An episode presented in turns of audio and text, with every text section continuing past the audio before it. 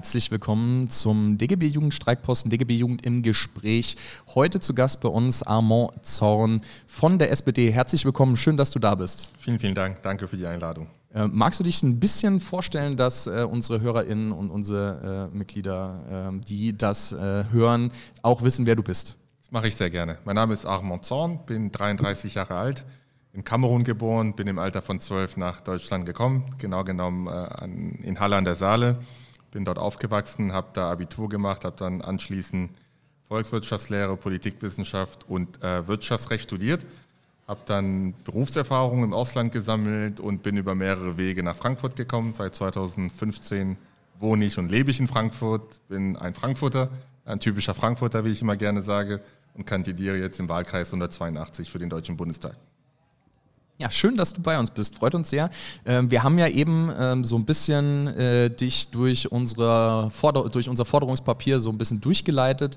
Und ähm, ich würde dich äh, für den Anfang einfach mal fragen, wie hast du das so empfunden? Was sind so die prägnantesten Punkte? Vielleicht hast du so drei Punkte, wo du sagen würdest, das ist so Gewerkschaftsjugend, ähm, es sind so Gewerkschaftsjugendforderungen, wo ich als SPD-Politiker, als Kandidat auch gut mitgehen kann. Also vielen, vielen Dank. Ähm, erstmal finde ich das sehr erfrischend, was ihr da aufgeschrieben habt. Ähm, ich finde eure Kampagne auch sehr toll und ansprechend. Ähm, und ich glaube, wir haben viele Gemeinsamkeiten. Äh, was bei mir hängen bleibt, äh, wurde jetzt nur angerissen, aber ich glaube, das Thema Zukunft der Arbeit, ob es um Ausbildungsplätze geht, ob es aber auch um gute Arbeitsbedingungen geht, auch im Zeitalter der Digitalisierung. Das hat mir, wenn ich das sagen darf, kam mir ein bisschen zu, zu kurz, aber ich bin mir sicher, das können wir gleich jetzt nochmal vertiefen in der Diskussion. Das wäre das eine. Das zweite wäre das Thema ähm, bezahlbaren Wohnraum, weil das einfach ein Megathema ist, insbesondere für junge Menschen in einer Stadt wie Frankfurt. Und das dritte Thema ähm, äh, wäre das Thema Antirassismus, Kampf für die Demokratie, für eine offene Gesellschaft, wo jeder Mensch seinen Platz hat. Das wären so die drei Top-Themen, die bei mir hängen geblieben sind. Schön, wunderbar. Ähm, herzlichen Dank dafür. Ähm, wir haben ähm, ja, euch natürlich ähm, ein paar Menschen hier aus unseren Reihen mitgebracht, die auch ein paar Fragen vorbereitet haben. Ähm, wollen wir ähm, erst äh, durch unsere Themenblöcke durchgehen und gucken, ob ihr da äh, direkt Fragen habt oder habt, wollt, wollen wir das, äh, ja? Können wir machen. Klimakrise gleich Gerechtigkeitskrise. Ähm, zu dem Punkt hatten wir ähm, einige Sachen mit aufgeschrieben, unter anderem natürlich ähm, unsere Forderungen nach einer sozial-ökologischen Wende, nach einem sozial-ökologischen Umbau, Verkehrswende, ÖPNV-Ausbau, ähm, Mitbestimmung in Betrieben und so weiter und so fort. Habt ihr eine Frage, die ihr zu dem Themenkomplex gerne an äh, Amon stellen würdet? Also ich hätte eine Frage an dich. Wenn du duzen ist okay, ne? Ja, ich bitte drum. okay.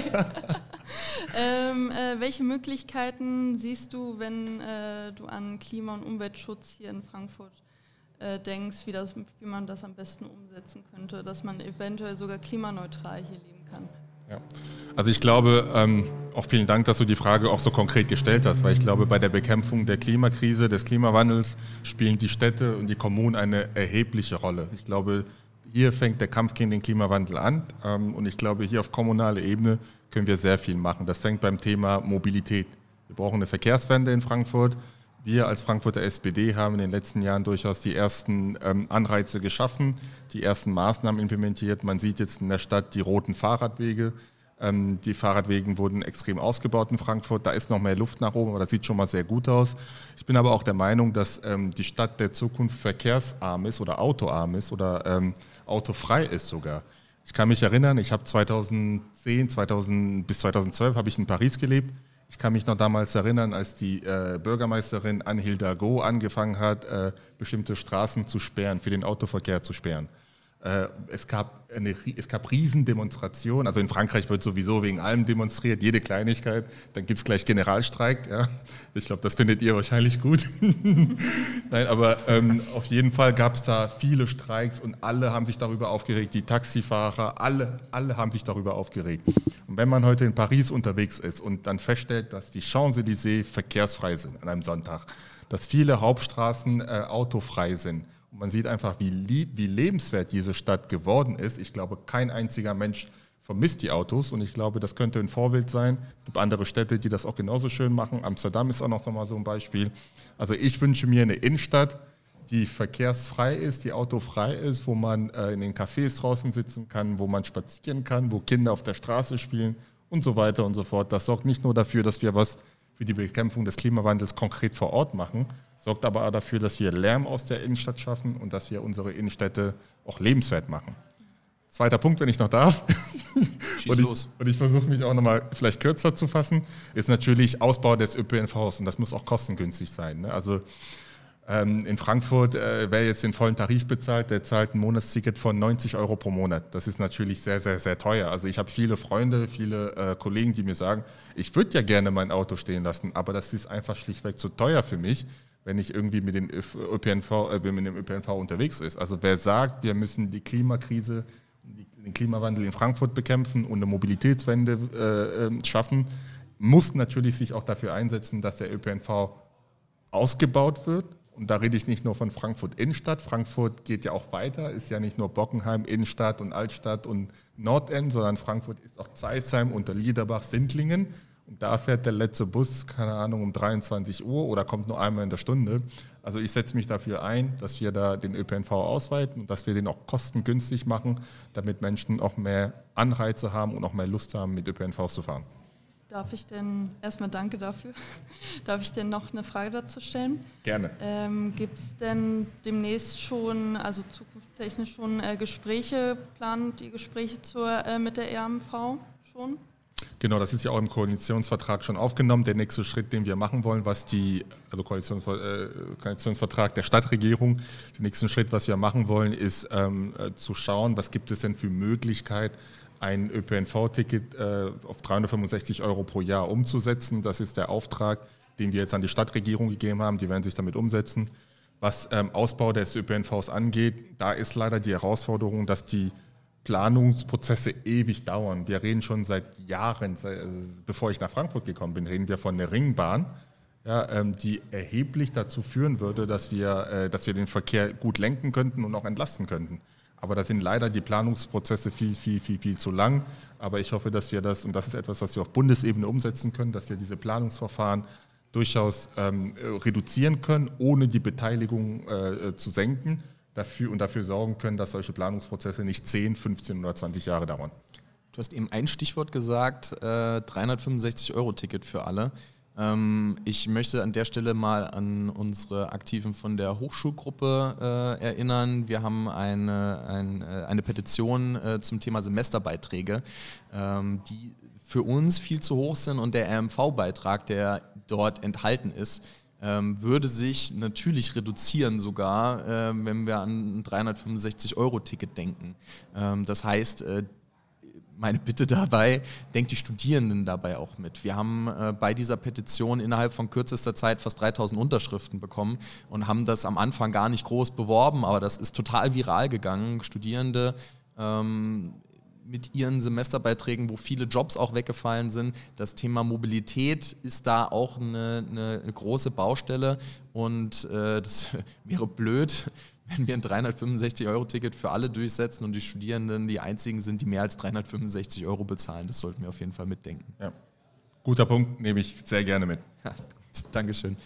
Äh, weitere Fragen von euch zum Thema Klimakrise, Gerechtigkeitskrise das nicht der Fall Schade. ist. Ich hätte hier sonst noch ja, ähm, ein bisschen abseits davon ist ja äh, momentan recht, äh, also der Regen war extrem, das äh, mit den Opfern, die da zusammengekommen sind durch die starken Regenfälle, das ist natürlich sehr bedauerlich. Ähm, hat die Stadt Frankfurt denn irgendwie äh, Schutzpläne für den Fall, dass es äh, dann auch hier vor Ort so sein könnte? Ich meine, wir haben den Main ja direkt hier vor Ort.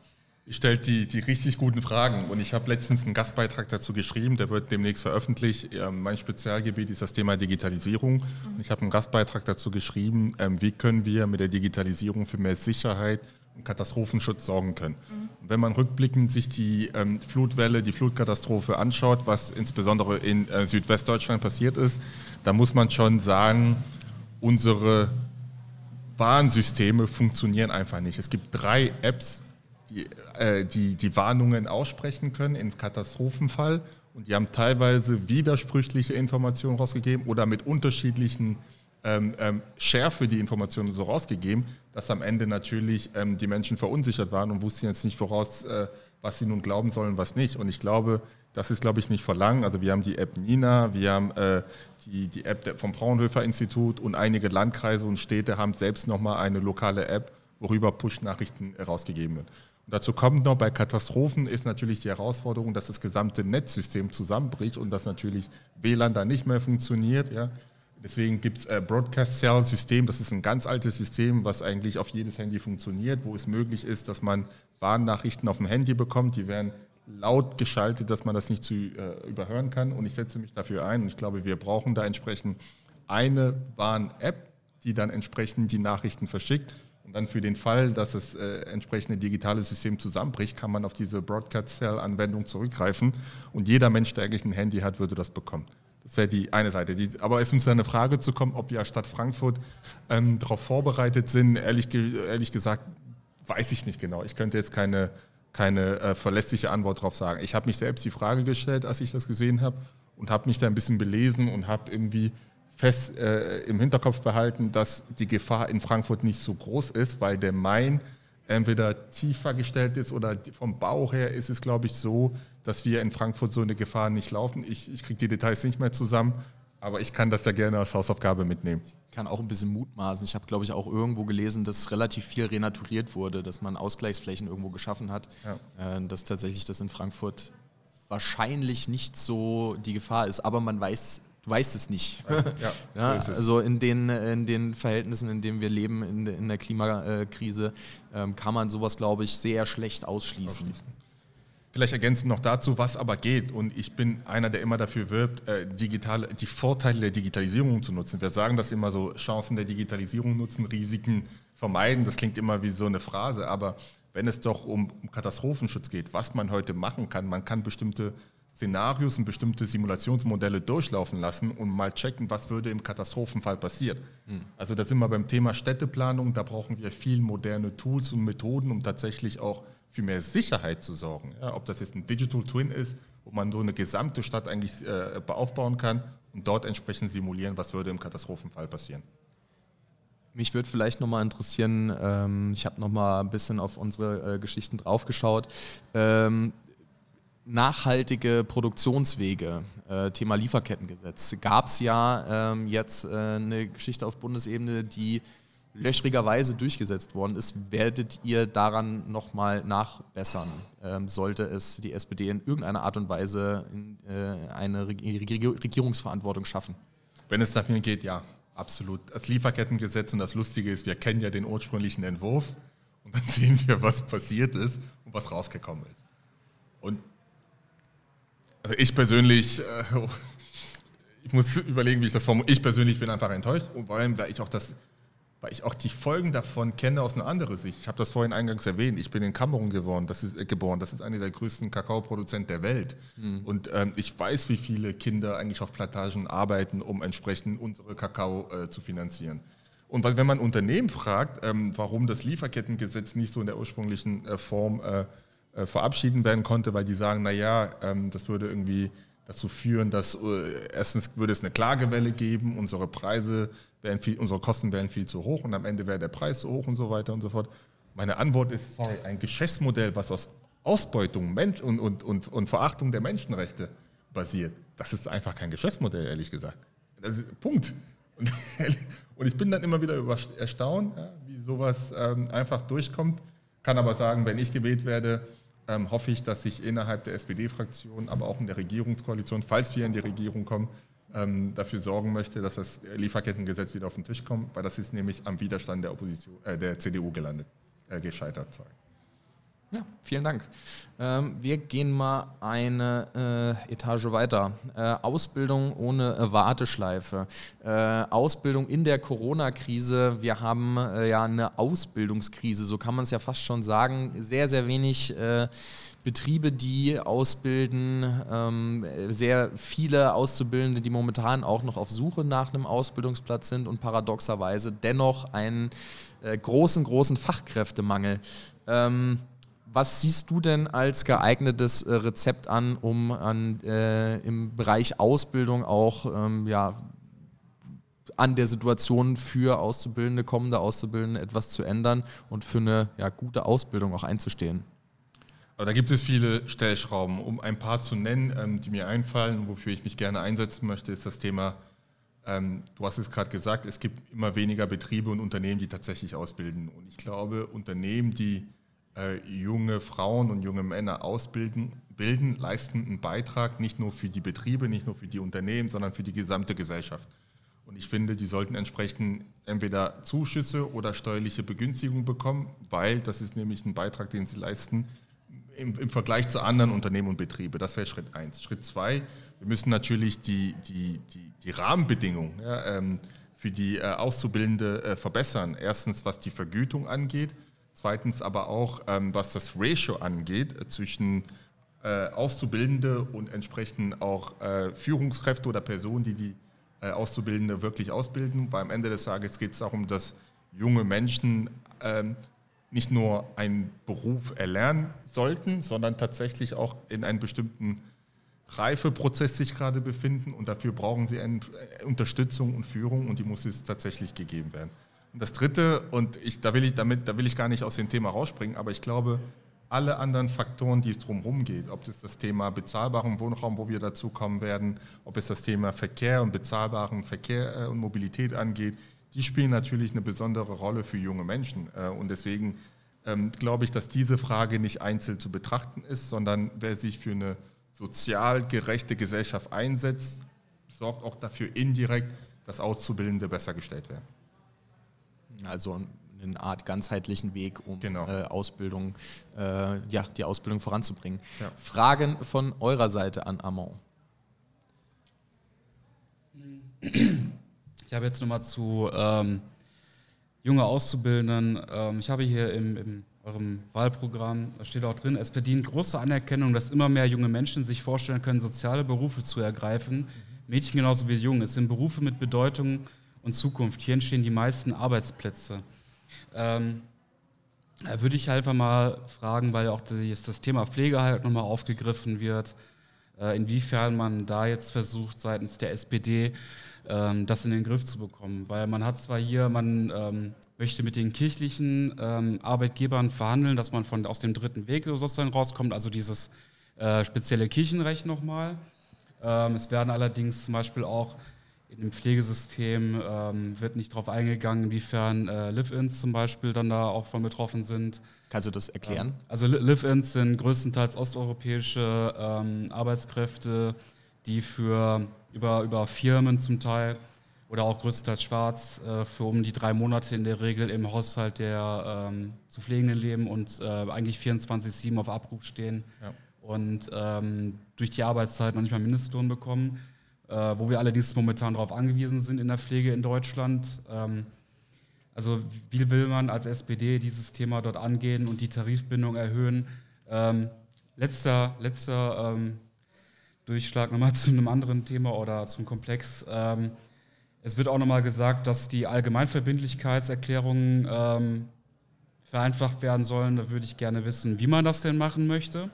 Äh, vor allem, weil man in Verbindung mit Caritas, also auch mit kirchlichen Trägern sozusagen in Verbindung steht, die man ja eh überzeugen möchte, die zuletzt noch ähm, für bessere Arbeitsbedingungen in der Pflege für einen Branchentarifvertrag oder einen allgemein verbindlichen Tarifvertrag das blockiert haben. Wow.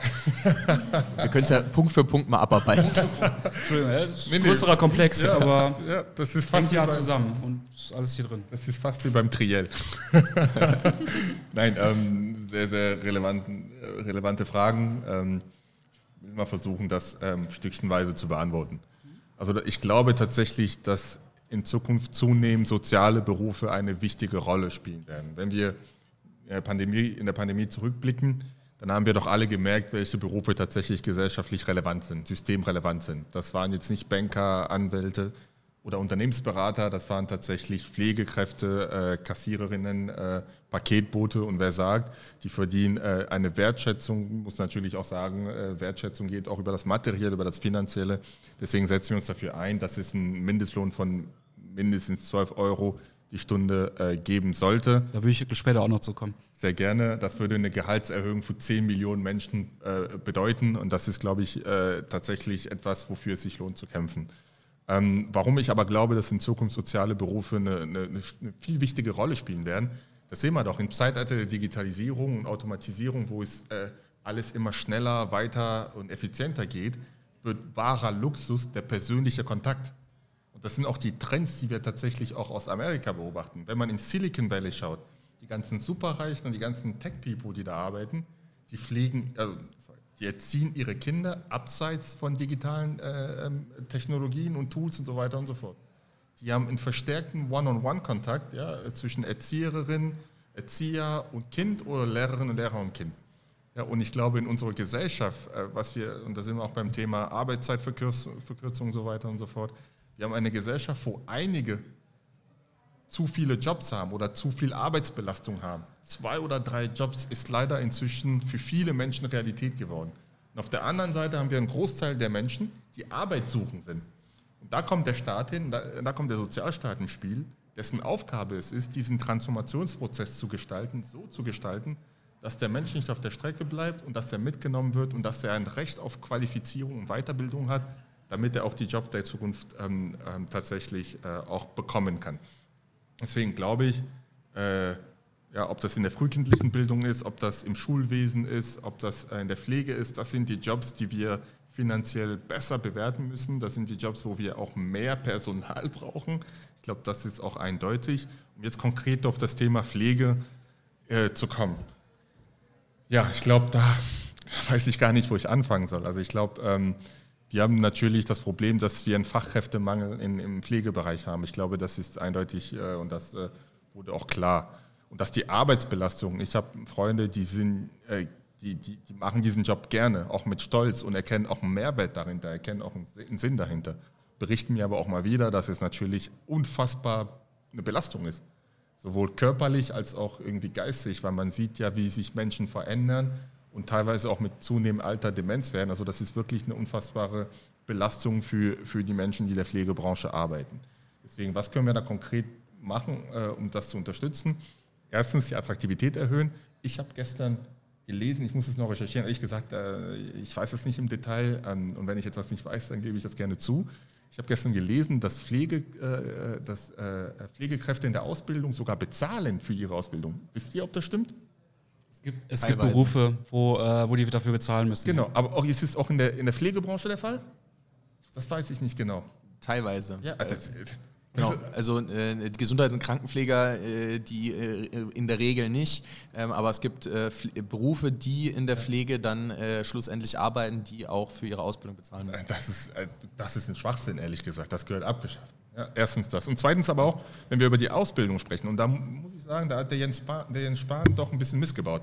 Was wir doch letztens, letztens haben wir äh, im Bundestag entschieden, dass ähm, sowohl Krankenpfleger als auch Altenpfleger gemeinsam aus, die Ausbildung machen und nach dem zweiten Jahr können sie sich dann entsprechend entscheiden, oder nach dem dritten, ich weiß, nach dem zweiten können sie sich entsprechend entscheiden, ähm, für, für welchen Beruf sie sich entscheiden wollen.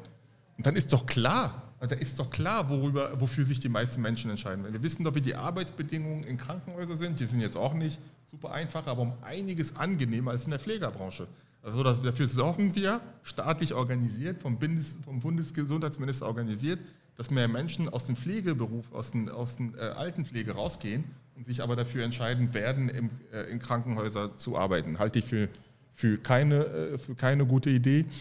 Und jetzt auch nochmal auf das Punkt einzukommen, wie viele Fachkräfte wir aus Osteuropa haben, das sehe ich ehrlich gesagt ein bisschen, also nicht differenzierter, aber naja, das ist auf der einen Seite unser gesamter Pflegesystem profitiert enorm davon, dass wir viele Fachkräfte aus Osteuropa haben. Ich möchte mir nicht vorstellen, was los wäre, wenn alle oder nur die Hälfte dieser Fachkräfte äh, nicht mehr bei uns tätig wären. Da würde unser System komplett kollabieren. Auf der anderen Seite sorgt es aber natürlich, ja, und de facto arbeiten die teilweise auch unter dem Mindestlohn, das, das, das wissen wir. Und das ist natürlich für die gesamte Branche ein Problem, weil da hat man so ein Race to the Bottom. Ja, und das, führt, das sorgt natürlich nicht dafür, dass die Arbeitsbedingungen besser werden.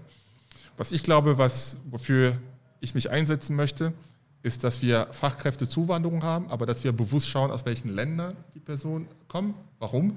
Weil, naja, wer sagt eigentlich, dass wir Einwanderung aus dem Ausland brauchen? Der sagt ja auch, dass wir durchaus ähm, ausgebildete oder kompetente Menschen aus dem Ausland rausziehen und bei uns hier in Deutschland irgendwie bringen. Und das sind teilweise auch Fachkräfte, die vielleicht im Inland fehlen können. Deswegen müssen wir schon genau schauen, aus welchen Ländern die Personen kommen, wie die demografische Verteilung dort ist, ob wir eher dazu, dafür sorgen, dass wir bestimmte Länder oder bestimmte Branchen damit schwächen oder ob sich aufgrund des, der demografischen Verteilung für das Land ähm, gar nicht so einen großen Unterschied macht. Und ich glaube, wenn man sich Asien anschaut, China anschaut, ich glaube, bis auf die sprachliche Barriere würde einiges dafür sprechen, verstärkt ähm, ähm, äh, Fachkräfte aus, aus dem chinesischen Raum zu versuchen, hier im deutschen äh, Pflegesystem äh, einzusetzen. Ich glaube, da habt ihr, kann das sein, dass ihr ein bisschen aneinander vorbeigeredet habt? Also äh, bei den, bei den Live-Ins, das sind wirklich, äh, ich glaube, 80 Prozent Schwarzbeschäftigung, 20 Prozent von Firmen. Ja. Und die werden dann sozusagen in den Haushalt, äh, in den Haushalt reingebucht, sozusagen, wo die dann drei Monate bei der Person leben. Das sind jetzt keine Pflegeheime. Deine Frage, wenn ich das genau. richtig verstanden habe, geht Und eher auf den, auf den Punkt, ähm, die müssen ja jetzt auch voll bezahlt werden. Auch genau, für es gab eine Rechtsprechung, ähm, dass denen eigentlich Mindestlohn zusteht. Ja. Ihr habt ja auch drin, dass ihr den Zoll ja stärken wollt. Der ist ja auch unter, also der hat ja auch zu wenig äh, Mittel sozusagen, um die ganzen Mindestlöhnverstöße irgendwie zu kontrollieren. Ja. Aber was man da, also mich hat es einfach interessiert, weil das Thema halt ähm, hier überhaupt nicht aufgegriffen wird, sondern halt Absolut. ganz normale Pflege.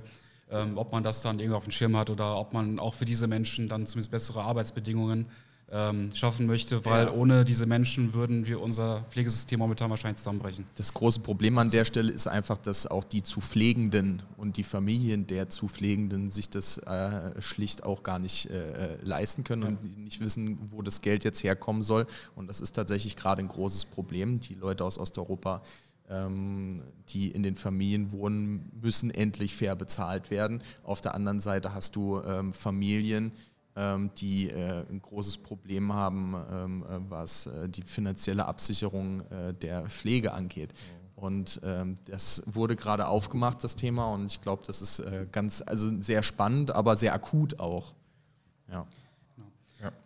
Dass ihr das auch auf dem Schirm habt oder ähm, hast du da schon was gehört? Ob die nee, ähm, absolut. Also ich glaube, da sind wir auf, auf eine Wellenlänge. Also ähm, sehe ich tatsächlich genauso. Ich glaube auch, dass grundsätzlich ähm, unsere äh, Zollbehörden äh, größere personelle Kapazitäten brauchen, aus vielen verschiedenen Gründen. Ähm, klar, und sowas gehört abgeschafft. Ja, also Zollbehörden auch Thema Mindestlohnverstöße. Ähm, wenn man hier auf die Frankfurter Baustellen guckt, natürlich ist es auch so, dass hier sehr viele äh, äh Menschen äh, über fünfmal versuppte Unternehmen arbeiten und teilweise gar keine Löhne bekommen, was auch kontrolliert werden muss. Es wurde ja, ähm, bin mir nicht ganz sicher, aber es wurde, glaube ich, hier eine Stabstelle auch für den Bereich äh, bei der Stadt eingerichtet ähm, auf äh, unseren äh, Nachdruck von unserer DGB-Region. Von daher gibt es da auf jeden Fall viel zu tun für uns. Ja, absolut. Äh, genau. Weitere Rückfragen? Also zur, ähm, zum Thema kirchliche Arbeitgeber und wie das äh, gemacht werden soll, oder die Vereinfachung von ähm, allgemeinverbindlichen Tarifverträgen. Weißt du jetzt gerade einfach nichts? Oder? Nee, ehrlich gesagt, ähm, da muss ich mich dazu stärker belesen. Okay. Nehme aber auch gerne eure Hinweise, Anregungen, was das angeht, mit. Ne? Ähm, aber du hast dann gerade nochmal zwei Schlagwörter auch genannt. Äh, einmal Mindestlohn ja. äh, von 12 Euro mit den 10 Millionen Menschen. Ja. Äh, und dann noch Thema Arbeitszeitverkürzung. Ähm, da würde mich halt einfach interessieren bei einem Mindestlohn. Ähm, ihr fordert jetzt 12 Euro. Ähm, jetzt die Sache ist von verschiedenen Vereinigungen, unter anderem vom DGB, mhm. äh, wurde aber ausgerechnet zum Beispiel, ähm, dass man für eine, für eine Grundsicherung, also dass man nicht in Altersarmut fällt, dass aktuell eigentlich schon ein Mindestlohn von 12,63 Euro vonnöten wäre. Mhm. Ähm, jetzt ist die Frage, ähm, wieso hat man dann, also auch in Tarifverhandlungen setzt man ja in der Regel eigentlich höher an, wenn man irgendwas fördert, äh, fordert. Und ähm, so wird ja eigentlich in Kauf genommen, langfristig soll das zwar steigen und die ähm, Spielräume der Mindestlohnkommission sollen ja auch größer werden. Vielleicht dann irgendwie von den Tarifabschlüssen, dass das nicht ähm, davon abhängig ist. Aber wieso hat man da nicht gesagt, wir machen jetzt 13 Euro, 14 Euro oder so, dass man halt einfach mal sagt, okay, wir haben zumindest, äh, die Leute kommen nicht in Altersarmut rein. Ja. Ähm, danach würde ich noch zur Arbeitszeit eingehen, aber kannst ja, ja gerade erstmal. Naja, ehrlich gesagt, und da will ich auch. Zur Arbeitszeit kommen wir dann gleich noch mhm. beim Punkt Arbeitszeit. Okay.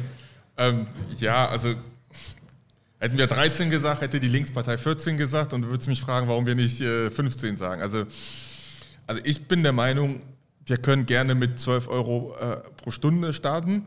Und natürlich ist es nicht festgesetzt jetzt für immer. Also das das ist ja auch meine Vorstellung, der Mindestlohn soll sich natürlich auch an der Realität orientieren und an den Reallöhnen orientieren und an der Inflationsrate orientieren und auch damit steigen. Das ist meine Vorstellung. Aber das macht Aber, er ja momentan schon. Was wären denn dann die, äh, die neuen Spielräume, die die Mindestlohnkommission bekommen sollen? Ja, aber nochmal, warum ich glaube, dass 12 Euro ähm, pro Stunde ein guter Betrag ist, das hast du vorhin erwähnt. Also wenn ich teilweise mit Einzelhändler und mit Handwerker und äh, Kleinbetriebe spreche, dann sagen die mir, ja, okay, 12 Euro ist halt schon viel Geld und ich weiß nicht, wie viele Personen ich dann beschäftigen kann. Und ich glaube nicht, dass die alle da Ausbeutung im Kopf haben, aber ihr, wir müssen das halt auch mal sehen, dass tatsächlich die Kosten für einen Handwerker in einer Stadt wie Frankfurt rasant steigen. Das ist auch Teil der Wahrheit dazu. Und ich habe doch kein Interesse daran, dass wir mit einem Mindestlohn natürlich eine bessere Vergütung für viele Menschen schaffen aber auf der anderen Seite ein paar Arbeitsplätze damit abbauen. Also ich will jetzt nicht das Argument der FDP oder der CDU wiederholen, aber das ist ein schmaler Grad, eine schmale Wanderung zwischen Erhalt von Arbeitsplätzen, insbesondere in einer Stadt. Wir machen immer Wirtschaftspolitik, zumindest ist mein Eindruck in Deutschland, für die großen Unternehmen. Aber ich bin auch daran interessiert, dass der Bäcker um die Ecke, dass der Handwerker um die Ecke, dass es den immer noch gibt, da wo es ihn gibt, in der Innenstadt und da muss man halt schon die, die verschiedenen Kosten auch berücksichtigen, die es da gibt. Also 12, 12 Euro, Euro wären okay, aber 63 Cent mehr wäre dann schon wieder zu viel. Wie viel? 63 Cent. Nee, also ob, äh, ob klar, ich bin auch für 12,63 Euro. 12 Euro da, das wäre also, ja schon was. Nee, daran, in der Rente, äh, also daran die. Für daran wird es ja nicht scheitern. Also irgendeinen Betrag musst du ja setzen. Und ähm, ich wäre auch für, Euro, für 12,63 Euro, daran soll es nicht scheitern. Aber dann kommst du dann wieder nächste Woche und sagst zu mir, jetzt ist es 13 Euro. Was sage ich? Nee, das ist ja wegen der Inflation. Okay. Ja, das, das, wird ja eher angepasst von der Mindestlohnkommission ja? dann. Okay, dann einigen wir uns drauf. 12,63 Euro passt für mich, passt für uns. Schön. Dann äh, herzlichen Dank auf jeden Fall dafür. Äh, mein Appell nochmal an Janice und an Annika. Wenn ihr Fragen habt, gerne dazwischen grätschen. Ähm, wir wollen das gerne mit, mit aufnehmen. Okay. Hast du was? äh, nee, ich, mir ist obwohl ja gut, eigentlich schon. Also es ist nicht so eine Frage, es ist eher so eine Feststellung. In, äh, du hast ja vorhin erwähnt, dass viele mittlerweile zwei, drei Jobs haben. Das finde ich auch einfach eine Belastung ist, geht gar nicht klar. Ähm, aber ich habe da auch viel zu gelesen in eurem Programm, dass Steuerung von äh, Vermögen sollte mehr sein und äh, weniger die Arbeit selbst, also dass der Arbeitnehmer ja. halt äh, weniger Steuern zahlt und dafür das Vermögen doch eher besteuert wird. Ist das auch äh, Programm dann für demnächst? Ja, absolut, das ist Programm für äh, ziemlich bald hoffentlich. Ähm, was wir doch feststellen, ist, dass Einkommen in Deutschland viel zu krass besteuert wird im Vergleich zu Vermögen. Und wir stellen auch fest, dass die meisten Länder der Welt eine Vermögensteuer haben. Selbst USA das finde ich immer so lustig. Selbst USA als kapitalistisches Land, was wir uns vorstellen, oder eines der kapitalistischen Länder, was wir uns vorstellen können, haben eine Vermögensteuer, nur wir hier in Deutschland nicht. Deswegen brauchen wir endlich eine Vermögensteuer. Was die Einkommensteuer angeht, äh, wir setzen uns dafür ein, dass es eine Steuererleichterung für die meisten Menschen hier in Deutschland gibt. Ich glaube, für 80, nagelt mich da nicht fest, für 80 Prozent der Menschen fast, für die die ein bisschen besser verdienen. Ab einem Einkommen von 250.000 soll der Spitzensteuersatz angehoben werden. Ähm, und ich glaube, das ist durchaus äh, gerecht und äh, dringend nötig. Auf jeden Fall sinnvoll. Wird ja immer äh, die, die guten alten Zeiten äh, der Ära Kohl werden dann immer äh, hervorgehoben, als der Spitzensteuersatz dann relativ hoch war. Äh, muss man sich mal vorstellen. Ne? Ja. Festangestellter Sichi, unser nächster Punkt. Ähm, das Thema Befristungen ähm, ne, ist tatsächlich für unsere Generation, sage ich mal, der jungen Beschäftigten ein ganz, ganz großes Thema. Ähm, wie stehst du zum äh, Punkt sachgrundlose Befristung, ähm, zum Thema Arbeitszeiten? Ähm, wir haben da ganz klare Vorstellungen und äh, die kann man relativ kurzfristig äh, zusammenfassen ähm, unter äh, dem äh, Begriff äh, weniger Work, mehr Life. Ähm, so stellen wir uns das vor, also eine Reduzierung der wöchentlichen Höchstarbeitszeit ähm, beispielsweise ähm, oder ähm, auch die Abschaffung der sachgrundlosen Befristung. Sind es ähm, auch Ansätze, die du jetzt persönlich äh, und ihr als Partei äh, für die nächste Legislatur verfolgen werdet? Ähm, als Partei muss ich noch kurz überlegen. Also persönlich ja, also, also sachgrundlose Befristung, da steht ins Wahlprogramm, das wollen wir abschaffen, das hatten wir auch schon 2017, ich glaube, da gibt es da gibt's keine Debatte, ist absolut mehrheitsfähig in der SPD. Was die Reduktion der wöchentlichen Arbeitszeit angeht, auch das steht ins Wahlprogramm. Ich persönlich ähm, stehe ich eigentlich für eine Vier-Tage-Woche, ehrlich gesagt. Also ich glaube, perspektivisch äh, brauchen wir eine Vier-Tage-Woche aus vielen verschiedenen Gründen. Wir haben Produktions- und Effizienzgewinne, wir haben ähm, äh, Leute, ähm, die arbeitssuchend sind. Es geht darum, Arbeit einfach zu verteilen, fair zu verteilen. Und interessanterweise gibt es auch viele Studien, die zeigen, dass die Produktivität und die Kreativität steigt mit weniger Arbeit. Macht ja auch Sinn.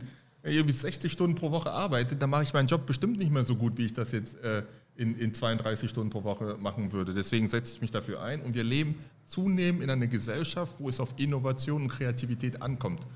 Und ich glaube, die besten Ideen entstehen nicht, wenn man überarbeitet äh, ist, sondern die besten Ideen entstehen, wenn man auch mal ähm, Zeit hat, äh, nicht alles in Eile zu machen, sondern auch mal etwas zwei, dreimal zu überdenken und vielleicht so auf eine gute Idee zu kommen. Und letzter Satz, warum auch eine eine Arbeitszeitverkürzung absolut Sinn macht, das ist ja auch ein Beitrag für die Gesellschaft. Das ist einfach mehr Zeit, was man für seine Kinder hat, für seine Familie hat, für die Oma hat. Also eine Win-Win-Win-Win-Win-Situation meines Erachtens für alle Beteiligten, sogar für Unternehmen. Aber die müssen es noch verstehen. ja. ja, hoffen wir mal, dass wir es Ihnen näher bringen können. Fragen von eurer Seite dazu, bitte. Ähm, ja, finde ich ja auf jeden Fall gut, dass, auch, dass du auch für die Vier-Tage-Woche bist und ähm, ist ja schon recht kämpferisch. Äh, also im Wahlprogramm steht halt drin, dass ihr halt äh, eigentlich nur die 40-Stunden-Woche erstmal erhalten wollt. Ähm, ja. Und halt dann letztendlich, äh, also wenn irgendwo mal eine Gewerkschaft was zur Arbeitszeitverkürzung macht, dass ihr dann an deren Seite steht. Frage ich mich jetzt so, inwiefern, also so, was, was würde das dann sein? Kommt ihr vorbei und klatscht oder? ähm, nee, also einfach so, also wie gesagt, also da ist jetzt, also das ist relativ defensiv, lese ich das hier. Also ja. eine Verlängerung der täglichen Arbeitszeit schließen wir aus. Ja. Ähm, generell der Arbeitszeit und die dann, was du auch gesagt hast, Produktivitätsgewinn, das soll dann halt auch für alle ähm, erlebbar sein. Aber im Endeffekt ist da jetzt kein großes Handeln drin, sondern einfach nur, ja, wenn die Gewerkschaft macht, dann gucken wir mal. Ja, aber ich glaube, ähm, ohne jetzt ist nicht mein, ich versuche das gerade zu interpretieren und zu erklären. Ich glaube aber auch fairerweise, dass man eine Arbeitszeitverkürzung nicht in den nächsten vier Jahren organisieren. Also die Vier-Tage-Woche wird es nicht in den nächsten vier, fünf Jahren geben. Das ist, glaube ich, ein mittelfristiges Projekt, was wir, glaube ich, in acht Jahren, in zwei Legislaturperioden äh, hin, hinkriegen können. Und es gibt auch viele Berufe, ja, wir reden über Fachkräftemangel. Ja? Also eine Vier-Tage-Woche, wenn ich jetzt in der Pflegebranche ankommen würde und sagen, ja, ich bin für eine, Pflege, eine Vier-Tage-Woche, die würden mich da raustreten aus dem Laden, auch zu Recht. Deswegen glaube ich auch, der Grund, warum das jetzt nicht so explizit da drin steht, aber ich glaube, es ist wichtig, mittelfristige Vision und Vorstellung der Gesellschaft zu haben und ich persönlich finde das gut und setze mich gerne auch dafür ein. Ja, also dann, wie gesagt, ich finde das gut, dass ich einsetze, aber das ist ja schon ein Unterschied, ob ich irgendwas erhalten will oder ob ich mittelfristig mich dafür einsetze, dass man sagt, so, meine, man könnte ja auch sagen, langfristig gesehen möchten wir auch eine Reduktion auf die 35-Stunden-Woche, wie es in der Metallbranche zum Beispiel teilweise üblich ist. Gut, aber dafür habe ich es ja gerade gesagt. Ich bin noch nicht der Generalsekretär oder der Pressesprecher der SPD, sondern es gibt, ihr wisst ja, wie das ist, ne? also es gibt bei Forderungen, wo man auch ein bisschen unterschiedlicher, unterschiedlicher Meinung ist.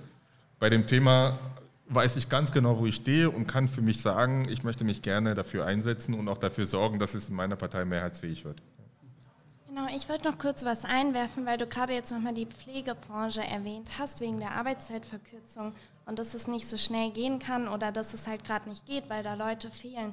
Das Problem ist ja auch, dass ganz viele Beschäftigte schon vorzeitig aus den Berufen ausscheiden müssen, weil es ihnen so schlecht geht, körperlich, aber auch ähm, psychisch, dass sie das gar nicht durchhalten können Ähm, und dass es auch viele PflegerInnen gibt, die ähm, jetzt auch während der Corona-Krise als so ein, so ein akuter oder nochmal drastischerer Mangel dann war, ähm, die sich auch gar nicht vorstellen können, wieder zurück in den Beruf zu kommen. Und da ist dann natürlich auch die Frage, also wie schnell kann es gehen und ist nicht vielleicht auch die Arbeitszeitverkürzung ein Mittel, äh, um es wieder attraktiver zu machen, um auch diese Leute, die gerade eigentlich da wären, aber jetzt fehlen, weil sie einfach nicht mehr können, um die vielleicht auch wieder zurückzuholen und um vielleicht auch für Leute, die eine Ausbildung machen äh, oder sich äh, für eine Aus also gerne eine Ausbildung machen würden, um den Beruf attraktiver zu machen. Und ich finde, wenn man den Blick anwendet, kann es eigentlich gar nicht schnell genug gehen. Also ich sehe das Problem, ich kenne das auch selber von KollegInnen, die gerade in Berufen sind, wo es wirklich, wo die gar nicht wissen, wie die ihre Woche, wie sie vielleicht ihren Urlaub organisieren sollen, weil sie eigentlich nicht weg können, weil zu wenig Leute da sind. Aber trotzdem finde ich, das würde ich einfach nur mal gern so mit auf den Weg geben. Trotzdem sollten wir nicht daran festhalten und das ähm, ja so belassen, wie es jetzt gerade ist, sondern eher weiterdenken und auch gucken, was es dazu beitragen könnte, um mehr Leute dazu zu gewinnen. Ja, absolut und gar kein Widerspruch, sondern absolute Zustimmung. Ich glaube tatsächlich, dass eine Arbeitszeitverkürzung in vielen, vielen Branchen dazu führen würde, dass es die Attraktivität der Berufe erhöht. Ja, ähm, stimme ich absolut zu. Aber man muss auch ehrlicherweise sagen, es gibt einen Time-Lag zwischen dem Zeitpunkt, wo ich etwas in Kraft trete und dem Zeitpunkt, wo wir das anfangen zu sehen. Selbst wenn wir im Bundestag im September, nee, im Oktober die Mehrheit dafür sagen und eine 32-Stunden-Woche äh, auf den Weg bringen, dauert das, bis du genug Menschen hast, die sich für diese Berufe interessieren, ausgebildet werden, dort anfangen zu arbeiten. Und für die paar, die in der Branche sind, werden die drei, vier, fünf Jahre höllisch. Äh, höllisch. Also das wird, also ich glaube, da würde das System kollabieren. Deswegen, ich bin der Meinung, so ein gesellschaftliches Projekt wie eine Arbeitszeitverkürzung für alle, weil das muss ja auch für alle sein, das musst du leider durchaus langfristig vorbereiten. Aber da könnte man ja zum Beispiel Öffnungsklauseln in Tarifverträgen machen, dass man mit den Gewerkschaften zusammenarbeitet und dass es Übergangsphasen gibt. Wäre ja auch nochmal eine Idee. In der Tat, ja. Ja, stimmt. Stimmt. Aber bin da absolut, also gar kein Widerspruch. Ich finde find das sehr guter Einwand, ja. Weitere Fragen? Dann würden wir zum Studiekomplex gehen. BAföG trifft Real Life. Nur 11% aller Studierender äh, beziehen überhaupt BAföG. Viele äh, müssen neben ihrem Studium einer Erwerbstätigkeit äh, nachgehen, müssen arbeiten und dennoch gibt es extrem wenige Leute, die ähm, ja, BAföG äh, überhaupt bekommen. Jetzt äh, wird das BAföG 50 Jahre alt und äh, wir sehen tatsächlich äh, Handlungsbedarf an vielen Stellen. Wir brauchen äh, eine, äh, ja, eine stärkere Bildungsgerechtigkeit, ähm, wir brauchen eine Erhöhung des BAföG, ähm, wir brauchen einen leichteren Zugang zum BAföG. Da gibt es tatsächlich einige Sachen, die angegangen werden müssen. Was ähm, wäre dein Masterplan, sage ich mal, fürs BAföG? Wo wollen wir oder wo wollt ihr mit der SPD ansetzen? Ähm, in einem Bildungsministerium, das vielleicht nicht von Frau Karliczek geleitet wird. Hoffentlich. ähm, also klar, viele Punkte hast du schon genannt. Erstens BAföG für alle. Also bevor der Kollege mich gleich wieder, ganz ruhig, bevor du mich wieder nach dem SPD-Wahlprogramm befragst, das ist eine Forderung, die wir als Jusos und die wir als SPD Frankfurt schon seit Jahren fordern, BAföG für alle, weil Dafür sorgst du auch für mehr Bildungsberechtigkeit. Die Kriterien, an denen BAföG heutzutage festgelegt sind, äh, naja, selbst wenn meine Eltern ausreichend verdienen, heißt es lange nicht, dass sie mich im Studium unterstützen. Ja? Und damit sorgst du auch für eine gewisse Unabhängigkeit, die auch sehr wichtig ist bei jungen Menschen, wenn es darum geht, bestimmte ähm, Entscheidungen selbst zu treffen. Ja? Also deswegen BAföG für alle, das wäre das Erste. Ähm, ähm, zweitens die, die Dauer äh, tatsächlich ich persönlich habe lange, gut und gerne studiert, ehrlich gesagt. Ich habe inzwischen, ich habe einen Bachelor gemacht und vier Masterabschlüsse ähm, und habe mir Zeit gelassen. Ich habe das aber auch aus einem Prozess verstanden, wo ich gereift bin, wo ich vieles gesehen habe, wo ich viel gelernt habe. Und ich finde, äh, junge Menschen durch Studium oder durch Ausbildung zu pushen, ähm, kann man machen, aber ob das jetzt zielführend ist, ist die andere Gelegenheit. Der eine oder andere, der vielleicht nochmal eine Runde dreht, das muss ja erstmal nichts heißen. Es kann ja auch vielleicht sein, dass er ähm, einfach diese Runde gebraucht hat, um tatsächlich durchzustarten. Also da ähm, auch die Laufzeit verlängern. Und natürlich die Höhe, das ist klar. Wir haben vorhin darüber gesprochen. Wer in Frankfurt wohnt oder in andere Großstädte, wird eigentlich feststellen, dass er mit dem BAföG-Regelsatz nicht sehr weit kommt. Da sind wir der Meinung, das muss angepasst werden, erhöht werden. Wir haben ja jetzt auch ein paar Leute aus unserer Studiegruppe hier sitzen. Äh, treibt euch das Thema BAföG auch um? Habt ihr äh, speziell äh, zu dem Themenkomplex äh, eine Frage an Amon, die euch noch auf dem Herzen brennt? Ähm, oder ähm, wollen wir weitergehen? Ich hätte vielleicht ein oder zwei Sachen. Ähm, bei dem Förderanspruch ist einfach, also da steht eine schrittweise Rückkehr zum Vollzuschuss. Das ist natürlich wieder sehr, ich weiß nicht, ob da irgendwas mal besprochen wurde, was schrittweise, was, was es jetzt heißt, in vier Jahren, acht Jahren, wenn man da irgendwie in Koalition ist oder so. Ähm, und das zweite ist, wir haben hier nochmal drin, es macht das BAföG äh, Eltern unabhängiger. Also das äh, Kindergeld bis 25 wird darauf eingegangen. Ja. Ähm, aber letztendlich Frage wäre jetzt, inwiefern man das ähm, generell nochmal anpassen könnte, weil, wie du gerade auch schon gesagt hast, ähm, also selbst wenn die Eltern irgendwo ähm, vom Einkommen her vielleicht genug Geld haben, aber ja. dann verschuldet sind oder keine Ahnung was, ähm, letztendlich ist man ja heute, stand, also Stand heute angewiesen, wenn eigentlich seine Eltern zu verklagen, wenn sie unterhaltspflichtig sind. Ja. So, und wie, inwiefern äh, man das dann vielleicht ändern möchte. Weil also Elternunabhängiger heißt ja immer noch nicht elternunabhängig. Und dass man das dann da anpassen könnte. Aber wäre das nicht mit BAföG für alle erübrigt? Wenn ja, BAföG für alle, aber so steht es jetzt hier noch nicht so ganz drin. Oder habe ich es nicht so gelesen. aber ist natürlich auch sehr schön. Also wie gesagt. Du merkst, wir sind sehr gut vorbereitet. Ihr seid sehr gut vorbereitet. Aber ehrlich gesagt, ich bin auch nicht hier, um das SPD-Wahlprogramm zu verteidigen. Ja, ja alles gut. Ja, also, nee, es ist ja gut, ja, wenn wir uns verstehen. Nee, nee.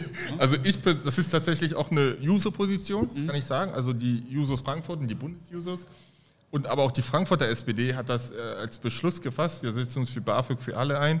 Ähm, und das ist auch das, auch innerhalb der SPD wird ja auch um Mehrheiten gekämpft und geringt und das ist das, was ich hoffentlich gerne durchsetzen möchte, aus den besagten Gründen. Ja.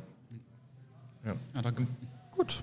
Themenkomplex BAföG ähm, wäre damit abgehakt. Jetzt äh, kommen wir zum Thema Wohnen, bezahlbarer Wohnraum.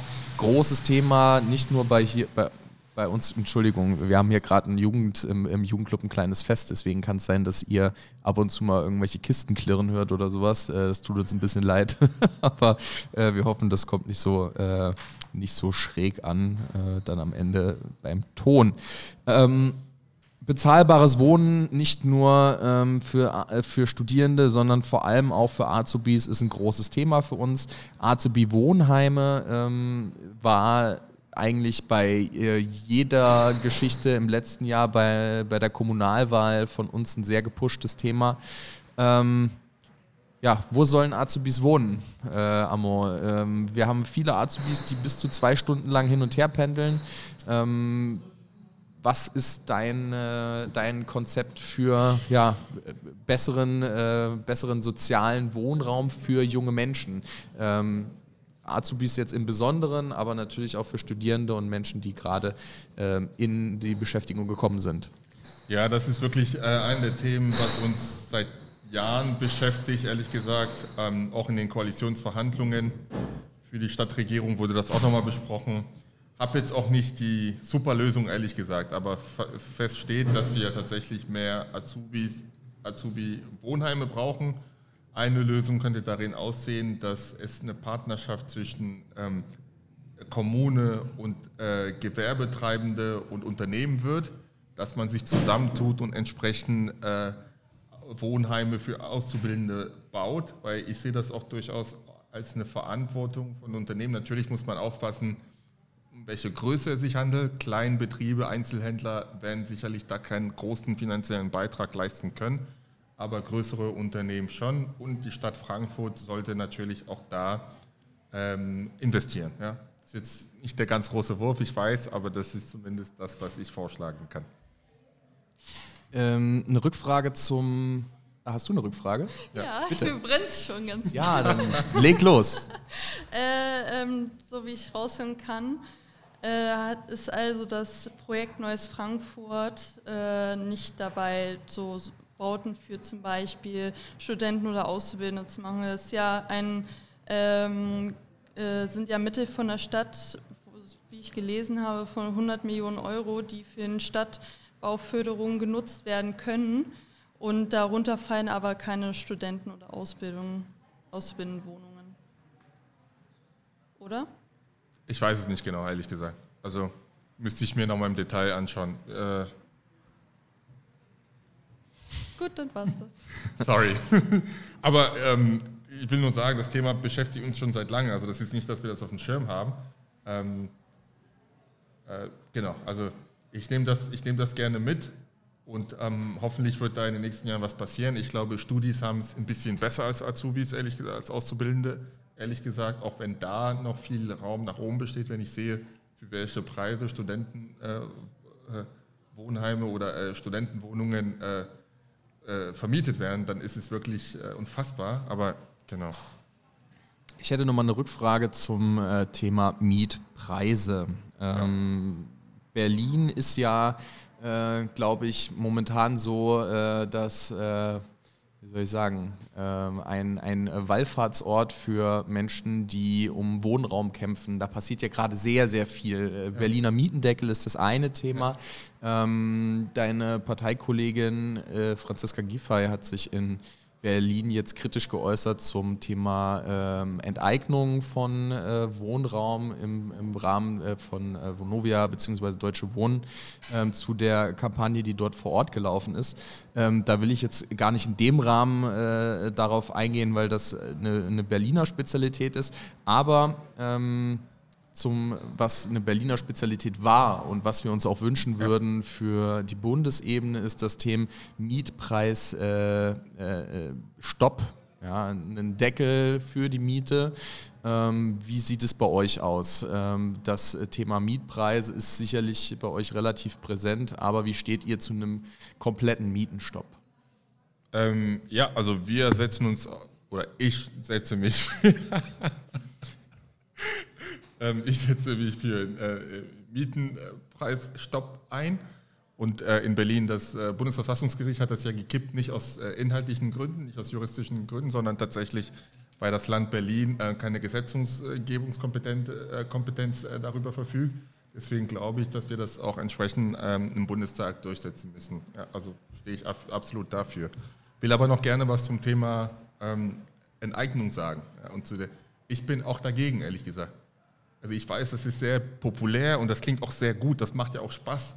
Äh, großartige Unterne äh, große Unternehmen, die da, sagen wir mal so, äh, zweifelhafte Politik, Wohnungsmarktpolitik in den letzten Jahren gemacht haben. Das macht ja auch Spaß, die, die irgendwie zu enteignen, ehrlich gesagt. Aber ich halte es für verfassungsrechtlich sehr schwierig, ehrlich gesagt. Und dadurch entsteht keine einzige bezahlbare Wohnung, muss man auch mal fairerweise sagen. Also ich möchte den Mensch erklären, der mir erklärt, warum durch äh, Enteignung jetzt irgendwie neue Wohnungen entstehen. Nein, ich glaube, man muss den entsprechenden äh, Unternehmen klare Bedingungen stellen. Ja? Äh, wie viel geförderten Sozialwohnungsbau entstehen muss, das ist das, was passiert. Und ich glaube, man darf halt auch nicht unterschätzen. Ich bin jetzt weit von der FDP entfernt und auch weit von der CDU entfernt. Aber was für eine Signalwirkung geht nämlich daraus, wenn wir nämlich äh, Vonovia und wie die alle heißen, enteignen? Das wird dazu führen, dass viele anderen äh, sagen werden, die bauen nämlich keine Wohnungen. Und ich glaube, auf dem Markt das Problem der letzten Jahre ist, dass viel zu viel auch im hochpreisigen äh, äh, Segment gebaut wurde. Insbesondere hier in Frankfurt, wenn man sich das anschaut. Wenn man schaut, was in den letzten Jahren alles gebaut wurde, da sind teilweise Lux Luxuswohnungen gebaut, die eigentlich kein Mensch braucht, ehrlich gesagt. Und das führt dazu, dass es extrem viel Druck auf dem Wohnungsmarkt gibt. Was wir brauchen, sind klare Bedingungen, wie viele Sozialwohnungen gebaut werden müssen und auch so, dass sie nicht aus der Sozialbindung entfallen. Das ist auch nämlich ein großer Punkt. Aber ich glaube, da ist Enteignung nicht die Lösung. Hätte ich eine kurze Nachfrage. Du hast ja gesagt, eben, du hast äh, Wirtschaftsrecht studiert, also vielleicht ja. kannst du da dann noch ein bisschen äh, jetzt runterbrechen, wieso das verfassungsrechtlich schwierig wäre. Also wir enteignen können. Also ich weiß jetzt nicht, ob das jetzt ein Grundsatzreferat wäre oder ob das irgendwie mal, äh, ob es da irgendwie ein, zwei, drei Gründe für gibt oder so. Ja, also ähm, ich habe zwar Wirtschaftsrecht studiert, aber diesen Fall kann ich jetzt nicht komplett durchdeklinieren. Aber ähm, unser Grundgesetz legt zu Recht eine sehr, sehr hohe Anforderung, wenn es um Ereignung geht. Und persönlich, so wie ich die Sachlage in den letzten Jahren eingeschätzt habe, sehe ich diese Grundlage nicht. Und wir müssen eins verhindern, und das ist das, was mir in der Politik auch immer wieder nervt, ist, dass wir die Verantwortung übertragen mit so einem Referendum und auch äh, äh, Hoffnungen und Erwartungen wecken. Jetzt stellen wir uns mal vor, das Ding wird verabschiedet, die Menschen denken sich, wow, super, äh, Vonovia wird jetzt, ähm, wird jetzt äh, äh, entsprechend richtig hart rangenommen. Und wir machen ein Gesetz, genauso wie mit dem Mietendeckel in Berlin. Und dann vier Wochen später, vier Monate später, kassiert das das Bundesverfassungsgericht. Also was das für das Vertrauen in die Politik angeht, ähm, das ist echt ein Thema. In Berlin, was passiert ist, wir hatten ja einen Mietenstopp in Berlin. Und das hat dazu geführt, dass natürlich Mieten nicht gestiegen sind. Und dann hast du mehrere Leute, die über mehrere Monate natürlich nicht entsprechend die Miete gezahlt haben. Das sind 200 Euro beispielsweise durchschnittlich pro Monat, was Menschen mehr in den Portemonnaies hatten. Und nicht jeder hat das Geld irgendwie gespart oder irgendwie angelegt und hat sich gedacht, für den Fall, dass das Bundesverfassungsgericht. Können Sie auch vielleicht gar nicht. Können Sie auch vielleicht gar nicht, genau. Und was aber die, die Realität jetzt ist, dass es Mietnachzahlungen gibt, wo auf einmal eine Familie sich, oder auch ein Einzelner ja, sich vor der Situation befindet, dass er jetzt auf einmal mehrere tausend Euro zurückzahlen muss.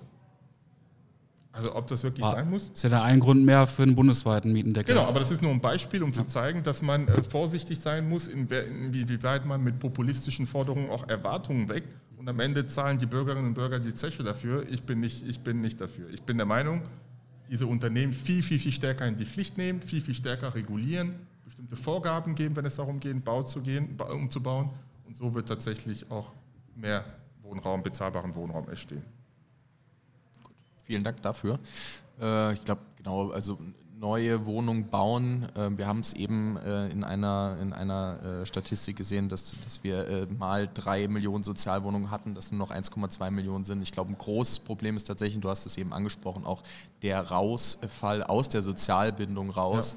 Ähm, Und das kann man ja durchaus auch mit Bestandswohnungen auch neue Sozialwohnungen schaffen. Die müssen ja auch nicht unbedingt neu gebaut werden. Ähm, Und Spekulation. Sorry. Genau, ja, bitte. Wir könnten bei dem Thema ewig reden. Und das Thema Spekulation müssen wir natürlich äh, äh, auch einen Riegel schieben. Das kennen wir doch. Also äh, der, der Leerstand ist in Frankfurt ist erheblich hoch. Also Frankfurt ist sehr interessant geworden für Investoren aus Asien und aus dem Nahen Osten geworden. Und äh, wir haben schon vor einer Weile als hessische SPD gefordert, dass es äh, mal aufgestellt wird, wie viel äh, Leerstand wir eigentlich in Frankfurt haben, weil das ist die Grundlage, um tatsächlich da, dagegen vorzugehen. Das hat die schwarz-grüne Regierung leider abgelehnt. Das zweite Thema ist natürlich eine Bodenpolitik. Das fängt bei einer ganz anderen Bodenpolitik an, wo die Stadt, und da setze ich mich dafür ein, dass wir äh, kommunale Anleihen herausgeben, dass die Stadt sich verschulden sollte auf kommunaler Ebene und das Geld investieren sollte in äh, sozialen Wohnungsbau. Das, ist, das, das, machen wir in, Wien- das machen wir in Wien, äh, nicht wir, das, das machen ähm, unsere, unsere Schwesterpartei macht das sehr erfolgreich in Wien. Das ist in München jetzt auch gerade eingeführt und ich glaube, das könnte für Frankfurt ein Weg sein. Interessant.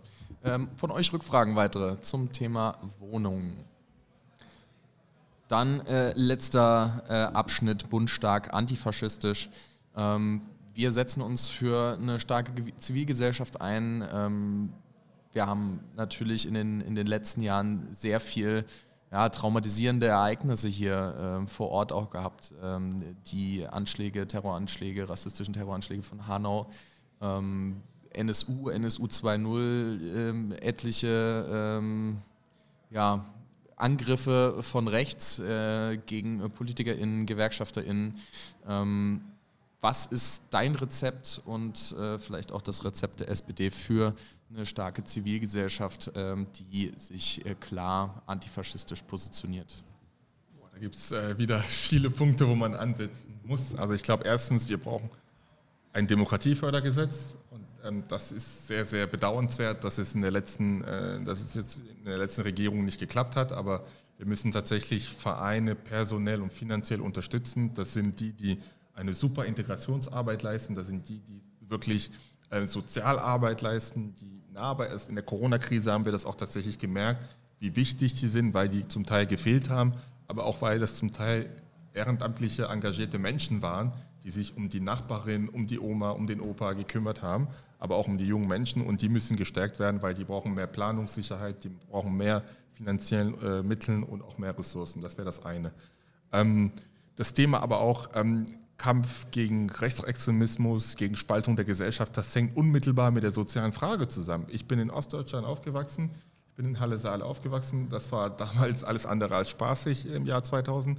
Aber man muss sich mal fragen, woher das kommt. Warum sind denn bestimmte Menschen verfänglich für irgendwelchen rechtsradikalen Ideen? Das ist, weil sie eine Perspektivlosigkeit vor, vor sich haben. Also wenn du irgendwie in Ostdeutschland aufwächst und es gibt nur irgendwie ein Jugendtreff, sonst gibt es kulturell kaum Angebote und irgendwie du kaum Ausbildungsplatz finden kannst oder irgendwie wenn du eine Ausbildung abgeschlossen hast oder auch studiert hast und keinen Job findest, natürlich bist du frustriert. Also ich will das nicht entschuldigen, dass Menschen rechtsradikal werden oder dass sie die AfD wählen, nein, aber ich glaube, wenn, wenn, wir sagen, wir wollen Rassismus bekämpfen, wir wollen Rechtsextremismus bekämpfen, dann müssen wir auch dafür sorgen, da müssen wir die soziale Frage insbesondere in den äh, neuen Bundesländern angehen. Und bis heute merken wir eine soziale Spaltung in der Gesellschaft auf vielen verschiedenen Ebenen. Was, auf dem Arbeitsmarkt, was die Beschäftigungszahlen angeht, was die Vergütung angeht, aber auch, ähm, ähm, auch kulturell. Also wie wir über Menschen in Ostdeutschland in der Wahrnehmung denken, ist einfach, ehrlich gesagt, krass, muss ich sagen. Ja, äh, und ich glaube, da brauchen wir mehr Wertschätzung auch für die verschiedenen Lebensleistungen, die die Menschen im Osten oder in den neuen Bundesländern tatsächlich ähm, gemacht haben. Ähm, und, und auch letzter Satz, äh, diese Wertschätzung kann auch vom Bund gesteuert werden. Wenn man sich die Institutionen und die bundesweiten Unternehmen anschaut, die sind alle im Westen verteilt, bis auf ein paar Ausnahmen, die im Osten sind. Also jedes Mal, wenn irgendwie eine neue Bundesbehörde einen neuen Standort braucht, kriegt irgendein Abgeordneter, der gute Lobbyarbeit tätig hat oder wie auch immer, er kriegt das für seinen Wahlkreis. Nur wenige davon gehen in den Osten und ich sage, das geht echt überhaupt nicht. Vielen Dank. Weitere Rückfragen dazu oder ganz im Allgemeinen nochmal eine Frage, die ihr an Armand nochmal stellen wollt? Ja, also ich hätte auf jeden Fall was. Ähm, ich habe gelesen, dass, äh, also jetzt nicht direkt dazu zum Thema, sondern als Allgemeineres. Ähm, ich habe gelesen, dass die Stadt Frankfurt einige afghanische Geflüchtete aus dem äh, Gebiet geholt hat. Ist denn, äh, sind denn noch weitere Evakuierungsmissionen geplant? Ja, das äh, kann ich ehrlich gesagt nicht. Also geplant schon, ob die tatsächlich ähm, stattfinden können oder so durchgeführt werden können, das ist äh, die ganz große Frage. Wir wissen natürlich, äh, dass der Flughafen in, in Kabul nicht mehr operativ ist. Ähm, ähm, das heißt, und der Bundesminister ist gerade im Nahen Osten in Pakistan und bemüht sich um eine Lösung, ähm, wie äh, Fluchtwege, wie sichere Fluchtwege aussehen können, entstehen können. Ich kann nur sagen, dass wir natürlich als äh, Frankfurt ja, so, so gut wie es geht versuchen werden, ähm, so viele Menschen wie möglich aus Afghanistan, insbesondere die, die bedroht sind, natürlich jetzt rauszunehmen. Und auch äh, ich als SPD-Mann will auch sagen, nach, dem, nach der Wahl, wenn ich gewählt werde, auch wenn ich nicht gewählt werde, wenn ich, will ich im Rahmen meiner Möglichkeiten mich dafür einsetzen. Schön. Okay, letzte Frage. Wegen der Zeit. Ja, das, das, ist ein SPD-Wahlprogramm, oder? Lass ich, lass ich mal die ähm, Frage zum Bürgergeld und Hartz IV weg. Ja. Wäre oh, aber auch schade, schön gewesen. Schade, oh, das wäre gut. Ja, ja, das ist ja nochmal so ein schöner, ja. äh, schöner Schlusspunkt. Allerdings, ähm, da wir hier dann an einer gewerkschaftlichen Aktion sind, ja. ähm, die SPD sagt ja immer, dass sie eine sehr ähm, arbeitnehmernahe Partei ist und ähm, bei den letzten Koalitionsverhandlungen zum, äh, bei der Bundestagswahl zur GroKo ähm, Gab es in den ersten Entwürfen, äh, war noch drin, dass zum Beispiel die Tarifbindung erhöht werden soll, dass sie steigen soll. Mhm. Und die ist dann halt als einer der ersten Punkte auch wieder rausgeflogen. Die ist dann äh, nicht mehr drin gewesen in dem Koalitionsvertrag. Und wir haben jetzt hier drin stehen, äh, also auch wieder bei euch im, im Wahlprogramm, ähm, also Unternehmen sich an Tarifverträgen beteiligen. Äh, die Mitgliedschaft in Arbeitgeberverbänden ohne Tarifvertrag ist unanständig, also ist ja ganz süß. Ja. Äh, wir werden diese Praxis ähm, zurückdrängen und öffentliche Aufträge Unternehmen äh, vergeben werden. Also im Endeffekt, ähm, also wie möchtet ihr die Tarifbindung erhöhen? Weil hier wird ja noch darauf eingegangen, du hast ja auch gerade gesagt, Ost und West muss ja angeglichen werden, ist ja. wichtig, ne? auch für ganz andere soziale Themen. Ähm, da ist halt einerseits nur jetzt die Rede von den Arbeitgebern, die im Arbeitgeberverband sind, allerdings ähm, überhaupt nicht, also die nicht den Tarifvertrag nutzen, aber es gibt ja auch noch eine ganze Menge Arbeitgeber, die nicht in Arbeitgeberverbänden sind. Da wird jetzt nicht drauf eingegangen, wie da die Tarifbindung steigen soll. Und ähm, ich finde es auch gut, dass dann halt öffentliche Aufträge ähm, größtenteils halt nur noch oder generell nur noch an tarifgebundene Unternehmen vergeben werden sollen, aber damit decke ich ja auch nicht alle Unternehmen ab. Also da ist immer noch eine ganz, ganz große Lücke, äh, wie wir die Tarifbindung stärken wollen. Und das äh, kann ich jetzt hier heraus nicht lesen. Ja.